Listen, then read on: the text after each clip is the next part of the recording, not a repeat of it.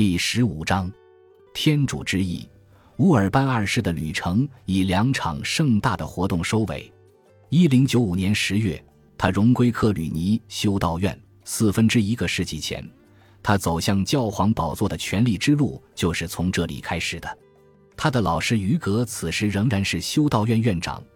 由于穆拉比特王朝在西班牙的征服行动切断了他丰厚的资金来源。穆塔米德等泰法国国王上缴的贡金，他现在面临着经济上的困难。尽管如此，他并没有放弃建设修道院的激情。新的修道院教堂正在施工中，一座圣殿盘旋向上，直指苍穹。在一场隆重的仪式上，乌尔班二世站在鱼格的旁边，正是为这座高耸的祭坛祈福。他在修道院驻留了一个星期。在此期间，他宣布他将于十一月十八日召开另一次大型宗教会议，地点位于九十英里之遥的克莱蒙，会期十天。这一地区最有权势的人物都受到鼓励参加这次会议，而他们之中的大多数也确实到场。十二位大主教、八十位主教和九十位修道院院长响应了教皇的号召。他们收到的消息几乎不是什么秘密，因为整个夏天。乌尔班都在城里乡间不遗余力地制造声势。尽管如此，这是他巡视之旅的最后一场重大活动，不容错过。乌尔班二世在克莱蒙会议上布道的确切文本已经遗失，但很多年代相近、部分内容可靠的记录告诉了我们其内容。这次布道演说是他在1095年11月27日举行的一次户外集会上发表的，当时正值冬季来临。根据一位名叫沙特尔的腹泻的牧师所撰写的编年史记载，乌尔班二世老调重弹，猛烈抨击买卖圣职、异端邪说、破坏和平和侮辱主教的行为。然而，他随后发出了一个即将回响数个世纪之久的战斗口号：“这是一项属于你们和上帝的紧迫任务。”他继续说道：“你们必须刻不容缓，星夜驰援。东方的同胞们正翘首以盼，屡屡求援。”因为突厥人，一个来自波斯的民族，正在攻击他们，而且已经深入罗马的领土，到达了被称为圣乔治之壁的地中海地区。他们从基督徒那里攫取了越来越多的土地，并已经在七次战役中打败了他们，杀死或俘虏了很多人，破坏教堂，毁灭天主之国。因此，我以至诚之心祈祷，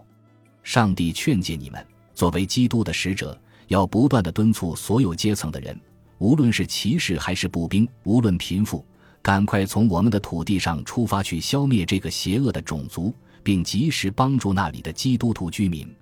对于所有前往那里援助的人，无论在通过陆路亦或海路进军中，或是在与异教徒的斗争中，如果他们受缚的生命在此过程中走到终点，那么他们的罪过必将得到赦免。我借着主所赐予我的能力，将这一福音赐给所有动身上路的人。傅歇对乌尔班演讲的记述中没有提及耶路撒冷，但后来一位名叫修士罗伯特的作家记载道：乌尔班号召他的听众踏上前往圣墓的道路，把那片土地从邪恶的种族手中拯救出来，夺为己有。位于世界中心的天主之城，祈求和渴望自由，不断祈祷你们能前来救助他。事实上，他格外需要的正是你们的帮助，因为上帝在战争中赐予你们相比其他民族无上的荣耀，所以坚定地在这条道路上走下去，你们必将身负天国坚不可摧的荣耀，你们的罪过将得到赦免。在乌尔班二世讲完之后，罗伯特写道：“人群的呼声开始汇聚成同一个声音，天主之意，天主之意。”在教皇激动人心的独白行将结束之时，勒皮主教阿德马尔以一个精心设计好的动作站起身来，当众向教皇跪下，请求教皇允许他参加这次光荣的远征。图卢兹的雷蒙也当众表态要鼎力支持。这些大人物纷纷誓言要承担起这样一个大胆而又雄心勃勃的任务。此情此景，在场的人们也深受感染。顺理成章地陷入群体性忏悔的狂热之中，他们捶打着自己的胸口向前拥去，祈求教皇在他们返回家中准备新任务之前赦免他们的罪过。乌尔班告诉所有期望加入东方朝圣之旅的人，要在前额或胸前标记出十字，以同他们的邻居区分开来。再一次，他们对他的话笃信不疑。从那时起，将领取十字的字面意义付诸实践，成了十字军东征视觉表现的一个重要部分。